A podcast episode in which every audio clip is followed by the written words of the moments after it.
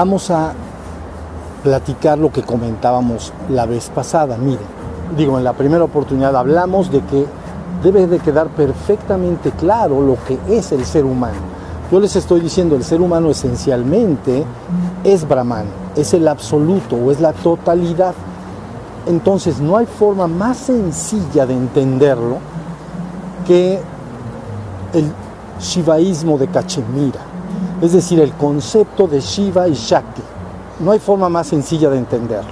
Entonces, en este concepto mitológico que explica el absoluto, la totalidad, entonces se entiende la palabra Shiva. Aparte de lo que quiere decir, quiere decir benévolo, pero lo que se entiende es, es la conciencia pura, es el ser en su pureza absoluta, es la conciencia pura. ¿Ya vieron? Y entonces la Shakti corresponde a lo que nosotros entendemos como la mente creadora de realidades. Esas dos cosas fusionadas en una, eso es la totalidad o el absoluto, eso es lo que tú eres. Entonces, ¿qué es lo que sucede? Que actualmente el ser humano, de hecho, ser humano implica no el desarrollo de Shiva, implica el desarrollo de Shakti. Quiere decir que debe aprender a desarrollar su mente creadora de, realidades. Es la función natural del ser humano, desarrollar la mente, si me entiendes. Por eso llamamos Homo habilis. Entonces, antes, Homo erectus, ¿no? Entonces, ese no pensaba en nada, pero ya estaba derechito. Un Homo erectus, estaba derecho pero no, pero era erectus, no pensaba en nada, estaba en dos patas, pues. Y entonces Homo habilis es el paso y la habilidad de usar herramientas de a poco. Entonces ahí empieza el desarrollo de la mente, está facilísimo. Y el Homo habilis, contra más utiliza herramientas, tiene que pasar a un sapien. Y entonces un Homo sapiens, que es ya es el que entiende, el que comprende, ¿no? El, hombre inteligente, pero todavía es un hombre que queda atrás del hombre actual. Ahora se le llama Homo sapiens sapiens. Entonces, eso es lo que es el ser humano. para entender que el ser humano naturalmente su objetivo, su misión a lograr en la, en la existencia como ser humano es el desarrollo de la mente, de la parte Shakti. La Shakti es la mente creadora de realidades. Shiva está en la trascendencia, ¿no? Es pura conciencia de ser. Y su Shakti es la que manifiesta y crea la existencia. Es la mente creadora, el creador de la existencia. Entonces el ser humano actual, antes del Homo eh, habilis y el Homo erectus anterior, el, reino animal no es su función desarrollar la mente, su función es otra, es otra función. Sí es verdad que el reino animal, ya muy cercano al reino humano, empieza decididamente a tener componentes mentales, pero no se parece al razonamiento que hace el Homo sapiens sapiens. Es muy avanzado con respecto al razonamiento del reino animal, ¿sí se entiende? Bien, entonces, lo natural, lo que debe ser y lo que está bien para el ser humano es desarrollar su mente creadora, su capacidad de imaginar y transformar la realidad y crear. Está aprendiendo a usar, si así se entiende mejor, está aprendiendo a usar su parte Shakti. Y el hombre actual ya ha recorrido un largo camino en este sentido. Pero resulta que llega un momento que y ahorita voy a explicar por qué, resulta, llega un momento en que se le pide, es que sabes que tienes que despertar la parte Shiva. Y de momento la persona casi entiende, casi entiende que el enemigo es su propia mente y que es como algo que, que, no, no debió haber sido nunca.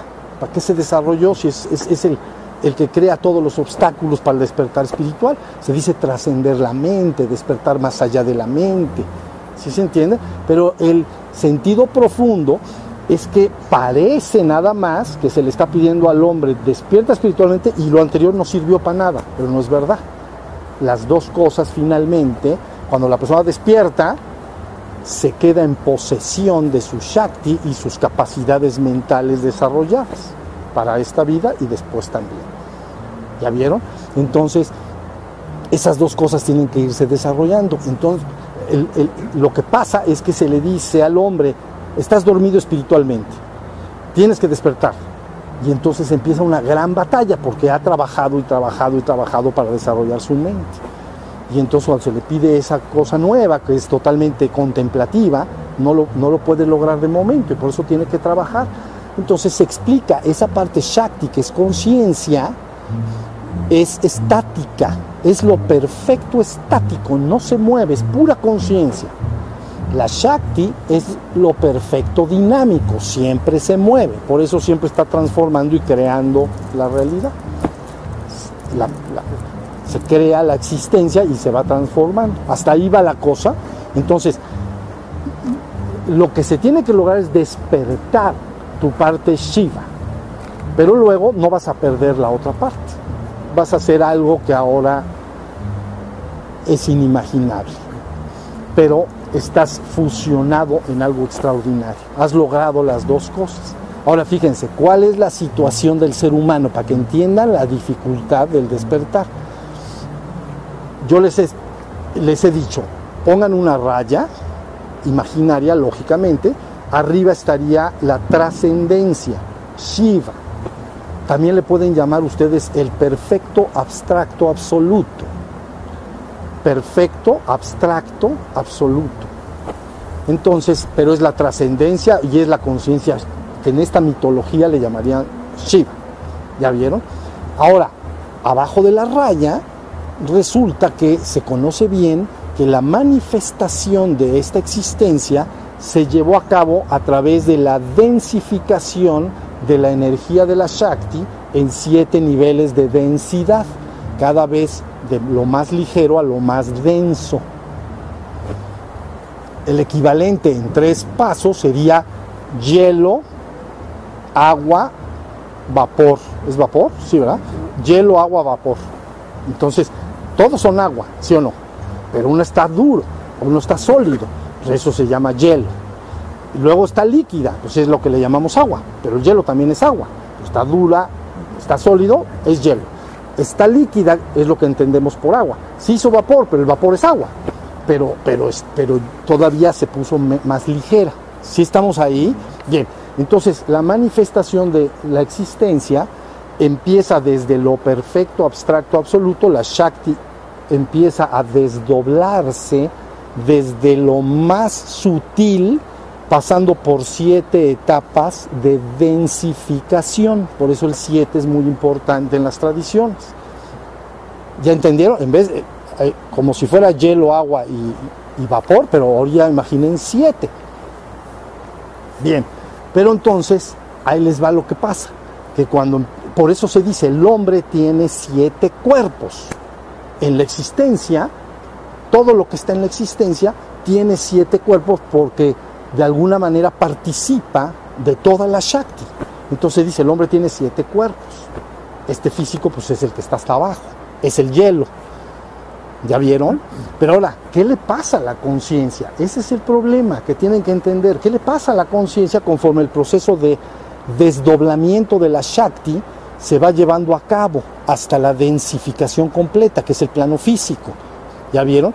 Por eso les he dicho, es como el jugar el yoyo antes de que el yoyo salga de la mano, estás en Shiva. Cuando sale el yoyo de la mano, empieza a bajar. Se desenvuelve siete veces de densificación, más denso. Y ya que llega hasta abajo, entonces ya puede volver a subir. ¿Ya sí se entendió? Entonces por eso todas las cosmogonías del mundo, una cosmogonía es una teoría razonada de cómo se creó el universo. Y entonces basada en la palabra de los avatares surgen las cosmogonías en base a la palabra de los avatares en el mundo. Y entonces todos los avatares en consenso dicen la manifestación es una explosión hacia abajo y luego una reabsorción. Y en la India le llaman la respiración de Brahma. ¿Ya? Respira Brahma, que es el creador, inhala, se lleva el universo, exhala, ¿ya? Se lleva el universo. Ya, ahora sí ya está. Pero ¿qué le, qué le va a pasar a la conciencia? Bien. Ahora, acuérdense que en la trascendencia está la conciencia de ser absoluto. El uno y único. El uno sin segundo, desprovisto de toda dualidad. No hay dos porque es abstracto absoluto. No hay percepción, hay pura conciencia. La percepción está en los niveles de abajo, en los niveles de la existencia. En toda la existencia hay algún nivel de percepción. Percepción es un sujeto que percibe un objeto. Es decir, la conciencia de Shiva en la existencia es el sujeto que percibe. En toda la existencia hay percepción. En el ser absoluto no hay percepción, hay pura conciencia de ser. Pero bueno, eso está un poquito complicado, pero no se preocupen, está fácil. Ahora, ¿qué le va a pasar a la conciencia del ser absoluto si viene esa manifestación? Que, eh, eh, tu conciencia de Shiva, vamos a decir para darme a entender, imagínate que tú estás en un salón, como un salón de baile, pues, un salón grande. Y entonces hay una puerta. Y entonces esa puerta la abres y hay una habitación. Pero traspasas la habitación y se cierra con llave la puerta. Y entonces luego resulta que ves la habitación y ves otra puerta enfrente. Caminas abres la puerta, pasas, pasas a la segunda habitación, cierras con candado, con llave y con candado. Con llave y se te pierde la llave. Así es como sucede. Y entonces empieza el desdoblamiento. Pasas eh, a siete habitaciones y cada habitación que pasas hacia abajo se va, se va densificando la energía de la Shakti, se va haciendo más dura, más dura, más dura, más dura, más dura. Y entonces, pero resulta que la conciencia que tenías en el salón original ya tiene, si llegas al séptimo, el séptimo es este, esta realidad física que conocemos. Es la séptima habitación, pero resulta que ya tienes siete puertas con cerrojo echado y llave perdida para que agarre, para que se sienta sabroso. Se siente sabrosísimo. Y entonces dices, ahora sí, ahora ¿quién podrá defendernos? Esa es la frase famosa. ¿Quién, va, ¿Quién nos va a defender? ¿Quién nos va a sacar de acá? Siete puertas de amortización de la conciencia. ¿Saben qué quiere decir amortización de la conciencia? ¿Ves? Algún día se te cuando se te duerme una pierna, que te sientas mucho tiempo así con la pierna levantada acá o chueco pues. Y se duerme, duerme, duerme. Se les ha dormido a todos, ¿no? Se nos ha dormido la pierna. Le pegas así y es un bulto. Al principio es bulto, no siente nada. Luego se empieza a gusanar. Porque va a recuperar la conciencia. ¿Sí se entendió? Pero al principio es un bulto.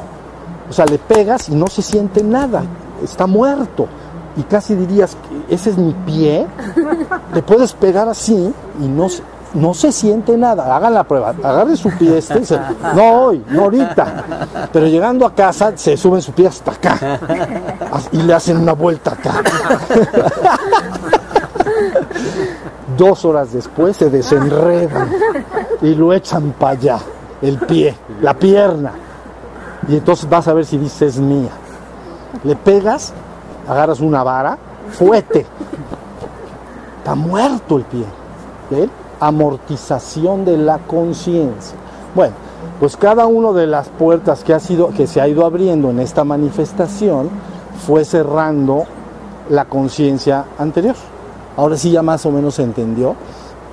Bueno, el, el séptimo salón es esta, esta realidad física. ¿Ya? Hasta ahí va la cosa, sí se entendió. Pero tu conciencia se dice, has perdido el recuerdo de tu divino origen. Y al principio ni siquiera tienes la intuición de que has perdido el recuerdo del divino origen, simplemente has perdido todo contacto con, esa fuente. ¿Y, qué te concibes? Pues lo que soy en el, en el séptimo salón, o cuarto. Soy, soy mi cuerpo y soy yo. Eso es lo que yo soy. ya viste, se ha amortizado la conciencia. Entonces, el trabajo quiere decir cómo le vamos a hacer para regresar. Ahí está todo el gran secreto. Entonces, eh, si lo ponemos en reinos para que me dé a entender bien, el primer reino está el, reino mineral. El reino mineral. El reino mineral está en, eh, está en el séptimo cuarto en conciencia y ahí está. ¿Ves que tú no sentías nada con la pierna? Bueno, pues igual dale de fuetazos a una piedra ahorita. Está muy amortizada la conciencia. Hay conciencia, sí hay, pero uy, no sabes qué tan lejos. Entonces luego imaginen el reino vegetal empieza a abrir la siguiente puerta. El reino vegetal es responsivo, tiene mucha más conciencia que el reino mineral. Entonces sale el sol y se da cuenta. Se mete el sol y se da cuenta. Se da cuenta, hay conciencia y responde. Hay agua y responde, echa sus raíces. Todavía no se puede mover, está plantado, pero ¿entendieron? Él lo que está tratando, el reino vegetal, lo que está tratando de abrir es las siguientes puertas, la siguiente puerta. Entonces, esos, esos siete niveles, en algunas tradiciones, hasta abajo le llaman físico.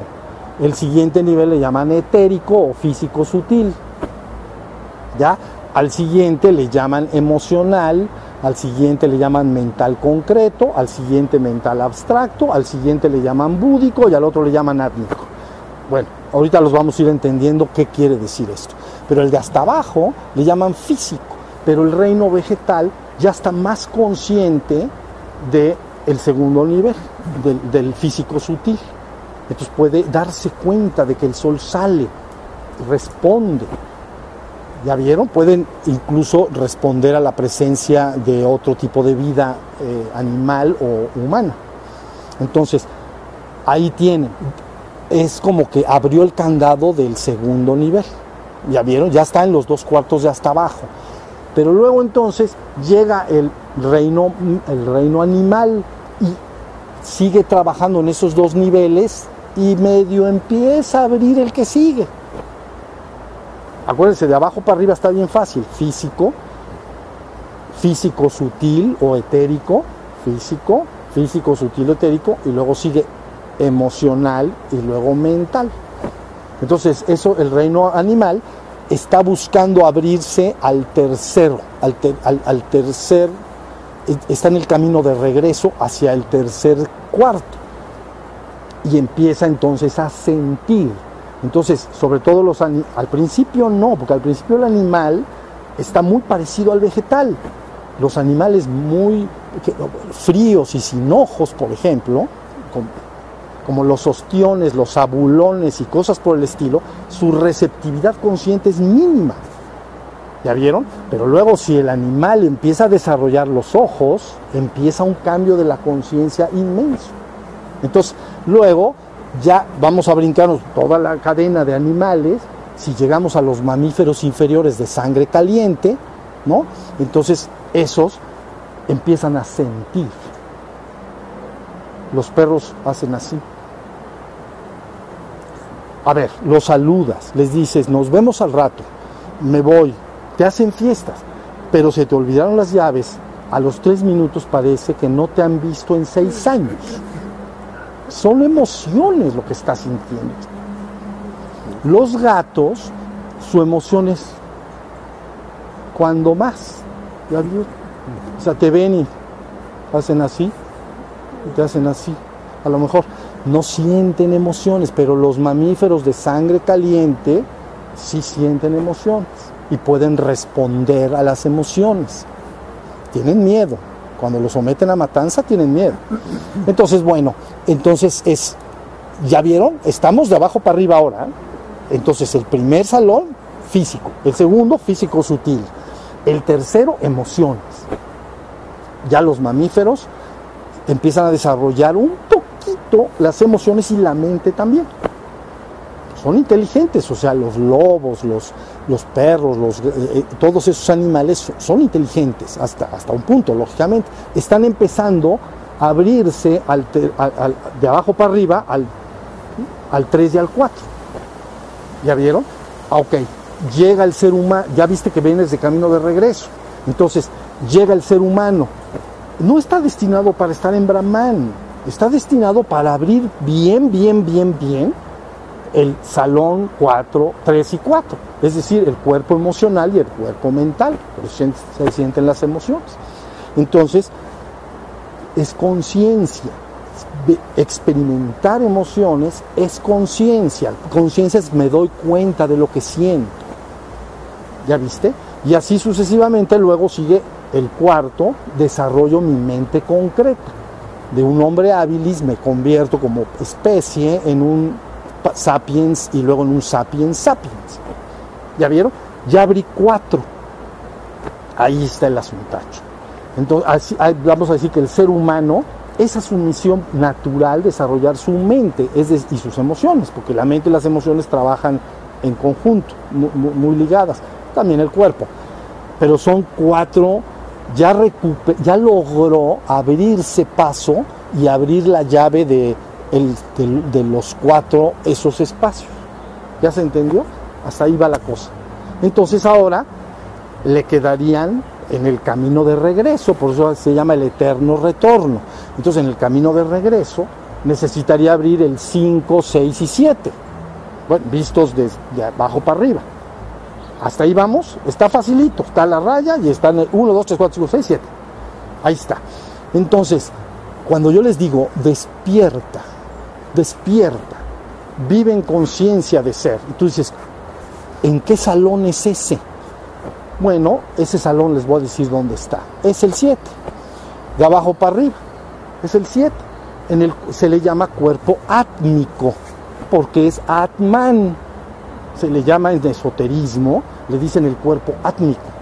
Y le llaman Atman, porque es el, es el cuerpo del sí mismo, es el cuerpo del ser, es el cuerpo en el cual me reconozco como un ser que soy. Y le llamamos Sat en, sánscrito. Sat es quiere decir ser. Entonces me doy cuenta de que soy. Entonces cuando yo les he dicho a ustedes despierten, es para que despierten el 7. Estamos a un pelito de la raya. Entonces es el 7. Pero abajo de, ya les he explicado que estos cuatro de abajo, ya los dijimos, los de abajo para arriba, 1, 2, 3 y 4. Pero estos dos son uno, son físico. Este es emocional y este es mental. Físico son dos, pero es uno, físico, emocional y mental. Y les he dicho muchas veces aquí esto. Tienes que lograr esto. Eso es lo que les he dicho. Entonces, toda la idea es que cuando la enseñanza espiritual lo que hace es que al despertar tu conciencia, empieza a tener conciencia de este, del átmico. Y por eso se llama átmico o que es atman, sí mismo. ¿Y qué pasa? que las emociones cuando te despiertas, que es lo que te comentaba en la primera parte, se espiritualizan. Entonces las emociones que aquí abajo son muy polares y muy son de baja calidad, hasta el amor no lo es tanto, ¿entiendes? Que un amor que se transforma rápidamente en odio, pues está medio rascuache, la verdad. No está rascuache, está, es un amor medio rascuachón, ¿no? Entonces, el amor es el incondicional. Ese sí, ese sí vale. El único que conocemos bien, bien, que se acerca a eso, y no siempre, es el amor de la madre al hijo, y a la mejor del padre al hijo, pero de la madre al hijo. Es el amor más incondicional que podemos entender. Independientemente de lo que te haga, lo seguirás amando. puede doler mucho, pero lo seguirás amando. Es lo que más se acerca que es incondicional, quiere decir sin condiciones. No hay condición. En cambio, yo te amo, pero si te portas y te pasan una lista de este largo, ¿me entiendes? Con 70 cosas que debes de cumplir. Y donde falles en una, no, y es que ya te odio. Pues, no te pases tan rápido para el otro lado, si apenas nos estamos estabilizando ahí. Entonces ya se entendió del odio al amor, porque aquí abajo en el cuaternario que les estoy diciendo, abajo, en los, la parte de abajo, las emociones son muy contrastadas y bipolares. Ya, cuando eso se transmuta, empiezas a rebasar las dualidades y entonces empiezas a entrar a un mundo de emociones, el ser del séptimo nivel del cuarto siete, las emociones que experimenta en el 6 son mucho, muy refinadas, muy incondicionales, están rebasando la dualidad. ¿Ya vieron? No los de abajo es polaridad. ¿Ya vieron? Está, sí me estoy explicando lo que quiero decir. Abajito de estas 7, 6 y luego 5. 5 quiere decir, le llaman a veces mente abstracta. Y el de abajo de los cuatro se llama mente concreta. La mente concreta es, a ver, un chihuahueño color miel. Eso es un pensamiento concreto. Lo pueden ver en su mente, pero un pensamiento abstracto es perro. ¿Cómo es el perro? Está abstracto todavía. Es un perro, ya sé, lo, ya sé que es un perro, pero, oye, yo tengo un perro. Pues, ¿qué perro tienes? ¿Ves? Lo quiero hacer concreto. No, pues es un pastor alemán. ¡Pum! Ya lo tengo. Ya lo hice concreto. ¿Ya viste? Entonces el pensamiento concreto es el que tiene forma y figura.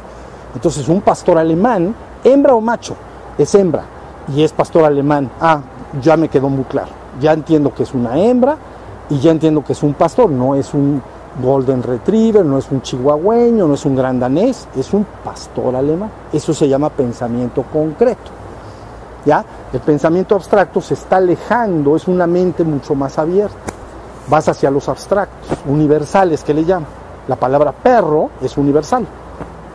Es un universal. Ah, y si te quieres ir a un universal más alto, animal. Entonces tú dices, llegas con un amigo, yo tengo en mi casa un animal. Entonces piensas, ¿será su esposo?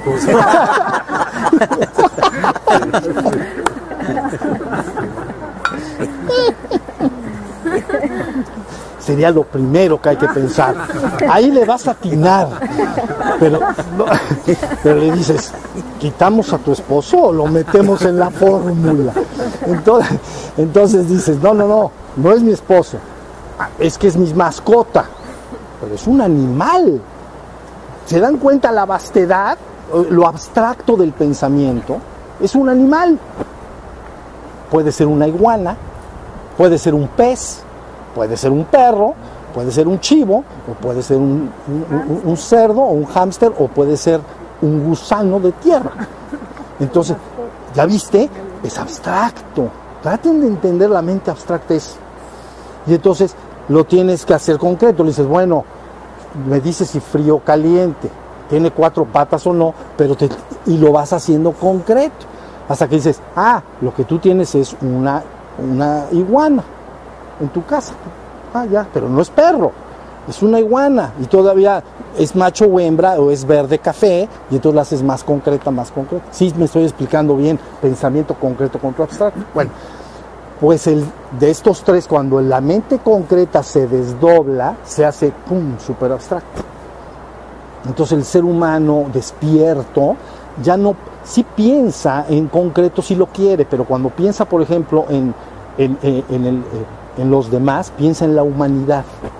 Un hombre más concreto piensa en sí mismo y a lo mejor en su familia. Es concreto. Yo, en mi familia, mis dos hijos y yo. Todo el tiempo estoy pensando en, yo, mis hijos y no. El que hace abstracto incluye en su familia a toda la humanidad, porque su pensamiento se hace abstracto. ¿Ya vieron? todos los animales, a ver, a ver, todas las iguanas, perros, chivos y jirafas son animales. Pero no todos los animales son jirafas. ¿Ya se entendió? Bueno, pues algo parecido. Tú puedes incluir a tu familia personal o a tu pueblo o a tu raza o en un universal, pero no al revés. O sea, tú puedes decir, yo ahora siento a la humanidad como mi familia ¿Por qué? Porque somos humanos todos. ¿Ya viste? Pero no todos los... Pero otro dice, no, yo siento como mi familia a los mexicanos. Porque yo soy mexicano, yo amo mi pueblo y amo a México. Ah, bueno, entonces, pero no todos los seres humanos son mexicanos. Me estoy explicando, cuando logras tú despertar, tu mente se empieza a ser muy abstracta. Entonces incluyes a todo. Lo haces parte de tu familia, parte de ti mismo. No nada más porque es cosanguíneo mi hijo o porque, bueno, yo amo a los mexicanos, pero pues a mí los argentinos, ¿qué? Ni, me importan. No se puede esto. Cuando vas a los abstractos, se hace, ya viste, por eso se llama hermandad. Una verdadera hermandad de hombres. ¿No? Entonces, ya me estoy explicando. Entonces, la enseñanza para que tú regreses implica por fuerza que te tienes que despertar. Ese despertar, que es el séptimo nivel, el, el átmico o atman o el sí mismo, hace que todas tus emociones sean del tipo del ser, que le llamamos sus atributos naturales, y hace que tus pensamientos abracen siempre a la totalidad. ¿Ya viste? Terminas abrazando toda la existencia. Toda la existencia. Entonces, no un poco eh, cuando se decía por qué Francisco de Asís hablaba de sus hermanos, los caballos, los burros o los perros, mis hermanos. Es decir, pues este qué hermanos tiene. Entonces, como que el perro, porque en su corazón está hermanado. Entonces quiere decir, es lo que, él sabe que el perro no es su hermano, pero sí sabe en su corazón que lo que es su hermano, bueno, que es parte de la totalidad. Entonces un hombre despierto, espiritualmente despierto, abrazado a la existencia toda, toda. No nada más a los buenos, no nada más a los malos, no a los grandes, a todo. ¿Ya vieron? Entonces, bueno, ese sería el proceso a través del cual el ser humano trasciende, trascender es ir más allá, trasciende el reino humano y se convierte ya en un ser, arriba le llamamos un ser espiritual. Por eso se dice, rebasas el reino humano de experimentación y avanzas hacia el reino espiritual de experimentación o al reino sobrehumano, póngale el nombre que quiera. Entonces el ser humano, en cuanto se despierte y suceda este proceso del que he hablado, abandona su plataforma existencial en los cuatro niveles inferiores. ¿Ya vieron? Y ya sigue su evolución de regreso desde los tres otros. Por eso se llama, se cierra el ciclo de las recarnaciones continuas. ¿Ya vieron? Porque tú para ser ser humano tienes que tener un cuerpo humano. Tienes que tener los cuatro. Si has logrado abrir la puerta de estas tres de arriba, encontraste la llave y se te enseñó adecuadamente lo que era ir hacia allá, para ti se cierra la experimentación humana. Entonces has trascendido el reino humano y has ingresado en el reino espiritual. No divino, todavía. Divino es arriba, al reino espiritual de evolución. ¿Ya vieron? Entonces cierra un ciclo llamado, se llama el ciclo de necesidad y sufrimiento. Así se llama el ciclo humano. ¿A poco no está gacho? Ciclo de necesidad y sufrimiento. Y tú dices, ¿por qué le ponen tan feo? Porque, ¿qué crees? Tú sí puedes ser consciente del sufrimiento, porque tienes mente y memoria. Pero vamos a decir, no sé cómo explicar, una lagartija que junto a ella tiene una lagartijita que es su hija, primero ni sabe que es su hija, pero si llega un pájaro y se come la lagartijita, pues ya no hay lagartijita, ya se la llevó. ¿Entienden lo que esto que no tiene mente, no puede sufrir? Puede tener dolor, pero no sufrimiento. El ser humano experimenta dolor y sufrimiento. Experimenta dolor en el plano físico, ¿ya vieron? Y en el plano mental experimenta sufrimiento. El dolor es físico y el sufrimiento es psicológico, es de la mente. Estás acá sentado, tienes a tu, lo que decimos de la lagartijita, y llega un águila y se lleva a tu primo, y sí, ¿yo la qué hago? ¿Qué pasó acá? ¿Dónde se... A correr mientras no vaya a venir otra. Día me va a regañar, ¿no? ¿Cómo ves? Entonces, ya están entendiendo la idea. Entonces, el ser humano, ¿ya vieron? Entonces, el, el, el, reino humano le llamamos reino de necesidad y sufrimiento. Tú dices, ¿por qué se llama reino de necesidad? Porque a la de a fuerza tiene que pasar por todos los reinos para regresar a lo divino. Es de necesidad. O sea, tienes que ir abriendo todas las puertas de a poco, a fuerza, para ir recobrando la conciencia. Y eso se llama necesidad, pero también es de sufrimiento. El reino mineral ni es de necesidad ni es de sufrimiento. Es de necesidad porque tienes que pasar por ahí, pero no, no tiene sufrimiento, ni dolor tampoco. ¿Ya vieron? El reino vegetal no tiene sufrimiento. El reino animal tiene sufrimiento. Entonces, ¿ya vieron? Todos conciencia. Entonces ahí tienen exactamente la imagen de cuál es la historia de nuestro devenir en la existencia. ¿Ven? Nuestro devenir es que venimos a ser y finalmente regresaremos. Alguien me ha preguntado muchas veces, ¿para qué caramba vas para abajo y luego vas para arriba? ¡Qué lata! Bueno, es que sí, pero no, porque una vez que has ido para abajo y has ido para arriba, cuando te regresas, te llevas el fruto de la experiencia consciente de la Shakti. Entraste como una chispa divina de puro Shiva, vamos a decir. Pero al hacer todo el recorrido, regresas ya con toda la experiencia de la parte de Shakti. Entonces te conviertes en otra cosa. ¿Ya vieron? Entonces, hasta ahí vamos trascendimos el reino humano cuando trascendemos los cuatro niveles. Si subimos a los tres siguientes, ya estamos en el reino espiritual. Se cierra el ciclo de experimentar aquí abajo. Ya no tienes que descender para experimentar aquí abajo. Tu evolución continúa acá, en estos tres. Pero la evolución de estos tres es cada vez ir hacia el reino divino. Ahora sí ya va. Ahora, ¿qué va a pasar cuando llegues al reino divino? Entonces, una vez que culmina el proceso, el despertar se ha completado, ya eres un ser completamente despierto en la existencia. Soy consciente de que soy, pero todavía no sé que soy el único, pero soy consciente de que soy. Ya me puedo sentir unido a todo, hay muchas cosas que se tienen que vivir ahí, pero todavía no sé que soy el uno y el único. No sé que soy uno con la divinidad. No lo sé porque no lo he vivido, aunque me lo digan, eso no importa. Lo que te dicen no importa, lo único que importa es lo que vives. ¿Ya, ¿Ya vieron? Entonces, al estar ahí, ya eres la gotita de agua. Ya, todo el trabajo está, ¿cómo le hago para ir ya no al reino espiritual, sino al reino divino? He trascendido los reinos mineral, vegetal, animal y humano. Y luego he trascendido el camino del reino espiritual. Ahora, cuando entre ahí, ¿qué voy a experimentar? Voy a ir al reino divino. Ahora sí, ese es el, esa es la verdad que llamamos nosotros absoluta. Verdad completa. Mira, un, a ver, ya lo he explicado también, pero una verdad absoluta no la puedes cambiar porque es absoluta. Y una verdad relativa sí la puedes cambiar. ¿Ya? Por ejemplo,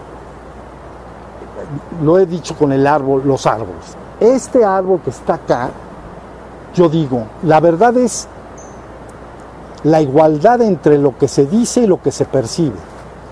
Entonces, eso es un árbol. Lo que yo he dicho, si coincide lo dicho con lo que se percibe, le llamamos verdad. Si yo digo, este es un árbol, ¿qué dirías? No es cierto. Puede, ¿verdad? Dice, pues, no nos ha platicado, a lo mejor si es. Pero tú dirías, no, ¿cómo se te ocurre? Es un hombre. Pero si yo digo, es un hombre, es una mujer, es verdad. ¿Ya vieron? Concuerda lo que se dice contra lo que existe. Y lo que existe lo estoy percibiendo. Ya, ahora sí ya está la idea. Ese es un árbol. Bueno, todas esas verdades se llaman en la existencia verdades relativas porque pueden cambiar. Ese árbol se puede quemar y se hace ceniza ya no le puedo llamar es un árbol. Por eso es una verdad relativa. Es verdad ahorita, sí es verdad, pero es relativa. Eso es relativo. es ahorita, pero lo que estamos ya, lo cortamos, lo hacemos leña, lo quemamos, pues eh, ya eh, podría decir, es un montón de, de ceniza. Eso es verdad otra vez. ¿Ya vieron? Eso quiere decir verdades relativas. En la existencia todas las verdades son relativas, están cambiando. Bien, pero ahí en el reino divino se le llama por eso verdad absoluta, ¿no? Porque es absoluta, no la puedo alterar, no la puedo cambiar, nunca va a cambiar, nunca. Ese árbol va a dejar de ser árbol, este hombre va a dejar de ser hombre. ¿Ya vieron? Pero esa verdad, esa sí no la puedes cambiar. Y se le llama la verdad absoluta. Es la verdad, ¿no? Bueno, entonces, ¿qué sucede? Que la persona una vez que ha despertado, y de eso sí no vamos a hablar, ¿cómo puede enseñársele la forma para entrar al reino divino? Hoy no podemos ocuparnos de tanto, pero hay una ya logró su despertar espiritual, por eso le llamo despertar menor, porque ya despertó en la existencia, pero aún no está al tanto de lo que hay en la trascendencia. Entonces tiene que lograr el despertar mayor. Y entonces, al entrar ahí, conoce la verdad absoluta. Se ha develado el misterio. Y entonces, lo que va a vivir la persona es el ser absoluto. Nunca, nunca nacido, no está sujeto a corrupción, no lo puedes alterar, es por siempre y para siempre. ¿Ya vieron? Eso es lo que va a vivir ahí en la verdad absoluta. Pero hay más todavía.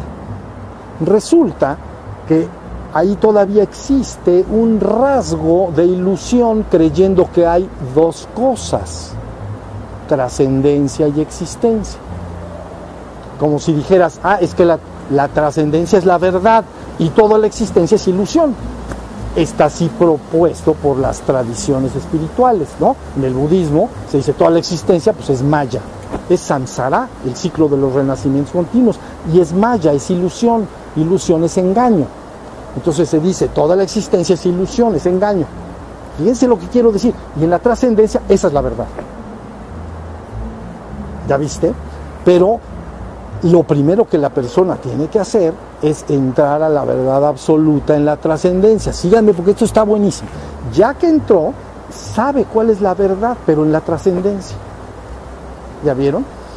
Ahora el último nivel posible es que aún esa conciencia saliendo, es decir, si entrara, voy a decirlo así, si la persona estuviera con sus ojos cerrados y entrara ahí, entonces desaparecería todo a referencia existencial y solo quedaría el absoluto en la trascendencia. Pero imaginen que esa persona mm, abriera los ojos. Así, tal. Entonces, ¿qué es lo que va a pasar? Que toda la conciencia absoluta que está ahí, uno y único, se mete en toda la existencia. Por eso se dice rebasar y trascender la última dualidad es la última dualidad que queda, es existencia contra trascendencia. ¿Ya vieron? Entonces tú la rebasas. ¿Cuándo la rebasas? Cuando ya conoces el reino divino, entraste en un estado de éxtasis y luego abriste tus ojos y saliste de ese estado de éxtasis, pero misteriosamente la misma conciencia que tenía yo ahí, ahora la tengo acá. ¿Ya vieron? Y entonces, ahora todo está pleno del Señor.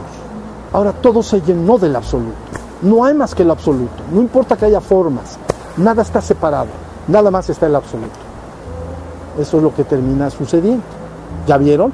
Entonces, repasando rapidísimo, porque es bien importante, lo primero que tienes que hacer, ya en base a lo que estamos platicando, es hacer de los siete niveles existenciales que tenían siete puertas, abrir las puertas y dejarlas abiertas. Pero de hecho tienes que quitarlas. Entonces ya para ti toda la existencia es uno. ¿Ya vieron? Ya. Quito, abro las puertas y las quito. Se acabó. Ya soy un ser consciente en la existencia. Punto. Ya de todos los niveles al mismo tiempo. Quito la puerta. Entonces ya queda un solo salón abajo. ¿Ya vieron lo que quiero decir? Ya no siete divididos con puertas cerradas con candado. Ya he hecho una sola. A la hora que voy despertando eso va sucediendo. Voy integrando todo. Es fácil porque si yo estoy despierto en Atman y alguien pasa y me pisa el pie, me va a doler. ¿Y dónde me va a doler? En el último salón, en el 7. Soy consciente del 7 y del, y del 1, de todos.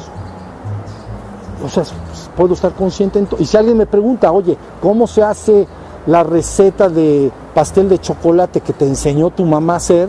Ah, pues eh, mira, tantos huevos, tanta harina, ta, ta, ta. Ah, estoy usando el, uno, el, salón 4 y así sucesivamente. Si me estoy explicando, he quitado todas las puertas y ahora queda un solo salón abajo llamado existencia. Pero ahora hago este remonte a la trascendencia Y entonces, finalmente, después de eso, tengo que lograr poder salir de la trascendencia a la existencia y que no se me cierre la puerta. Porque si se me cierra la puerta, vuelvo a estar aislado. Vuelvo a, se vuelve a amortizar la conciencia. Entonces tienes que lograr entrar a la, a la divinidad y a la hora de salir de ella, que no se cierre la primera puerta. Ya no digas todas las demás, si te cierran todas, estás en el hoyo otra vez. Sino que, pero con que se cierre una, la primera, ya no soy el uno y único. Dices, ching, ¿qué se hace en estos casos? Ya sé, tienes que entrar, tienes que salir y sucesivamente, y luego, pues con desarmador ya le quitas las a la puerta, ¿cómo se llaman? No, las esas cosas, las bisagras, y quitas la puerta y dices ya. Entonces, eso es un Buda perfecto consumado. Ese es un avatar perfectamente logrado. ¿Ya vieron? Porque ahora su conciencia está conectada en la divinidad y aún estando en la existencia para él no hay dos cosas. No hay existencia y trascendencia, porque si lo hubiera sería ilusión y verdad. No hay ilusión. Esto simplemente se le dice a, los seres, es ilusorio para que se encaminen a la verdad divina. Pero el desenvolvimiento final es que todo está pleno del Señor y todo es el Señor. Todo es uno, todo es único. Eso eres. Y ya se acabó todo. ya se entendió. Está buenísimo. ¿Ya vieron? Entonces, si quieren, la próxima vez que nos juntemos, hablamos, bueno, es, mejor ya luego les digo. Pero bueno, hasta ahí me están siguiendo la idea. Ese es el desenvolvimiento final. Entonces, por eso cuando se dice grandes avatares, avatar en español, descenso, ¿ok? Descenso. Lo que está diciendo es, es un ser humano que, ¿qué creen? Tiene las siete puertas abiertas. Ni modo, las tiene abiertas y sin candado. Las tiene abiertas. Entonces, simplemente su conciencia es perfectamente clara en sus siete habitaciones, que podrían ya como son siete, pues como si fuera una. Pero vamos a decir siete habitaciones, pero la puerta abierta, sin candado. Pero la puerta que conecta a la trascendencia también está abierta. Ese es un avatar perfecto en el mundo. ¿Ya vieron? Es un descenso perfecto. No mantiene ningún, ningún rasgo de ilusión. Ilusión, ilusio del latín engaño. ¿Ok? No ilusión de que tiene ilusión de ilusión de viajar. No. Ilusión es ilusio, engaño. Como no hay puerta, fíjense bien, con esto ya termino, se quita la puerta, la conciencia penetra desde lo divino a las siete habitaciones y entonces para ese ser todo es el absoluto, todo es el Señor. No hay y, hay otra cosa, no todo lo que está en la existencia cambiará continua y sostenidamente, pero a esa conciencia eso no le importa, es su parte dinámica. Va a cambiar, porque a veces la gente llama vida, muerte y cambia todo. Puede cambiar lo que sea, no importa. No pasa nada, no hay muerte, no hay nada. Todos somos esa estupenda conciencia divina. ¿Estamos? Entonces ahí, ahí se acaba el camino espiritual lo primero, por eso yo les he insistido, para el, que quiera, lógicamente, el que quiera. Y yo digo, ¿por qué digo el que quiera? Porque tu propio ser puede decidir no despertar. No digo ustedes, pero en cualquier ser humano puede decidir no despertar. Puede decidir permanecer en uno de los salones porque quiere desarrollar la mente.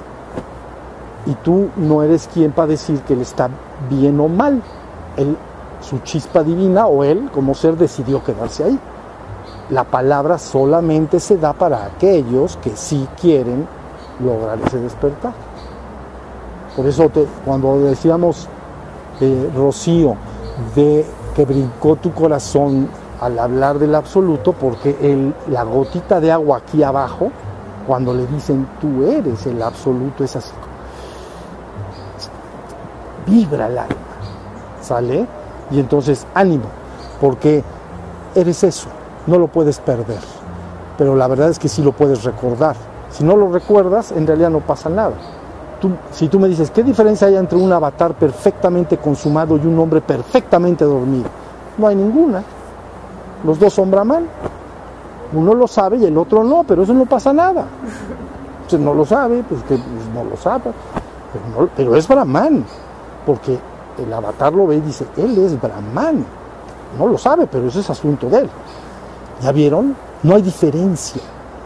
En la existencia todas son diferencias. Yo he hablado de reinos, he hablado de diferencias en todos los sentidos. Todos los hombres son diferentes en color, tamaño, altura, grosura y todo. Color de piel y todo. Y, todos los reinos hay diferencias. Pero cuando tienes esa conciencia, todos son uno. ¿Sí me logro explicar? Entonces, ánimo. Los que tengan ganas, entonces ya les he dicho muchas veces, yo he ofrecido mi mano y el que tome mi mano y no la suelte, yo no lo soltaré ni en la vida ni en la muerte. ¿Estamos? El que me quiera soltar, no pasa nada.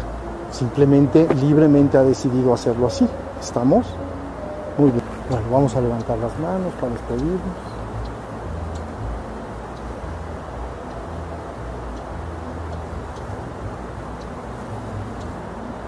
Muy bien, muchas gracias. Nos vemos por aquí más adelante. Gracias. No suelten a sus hermanos y los mantienen siempre en su corazón. ¿Estamos? Sus hermanos son todos.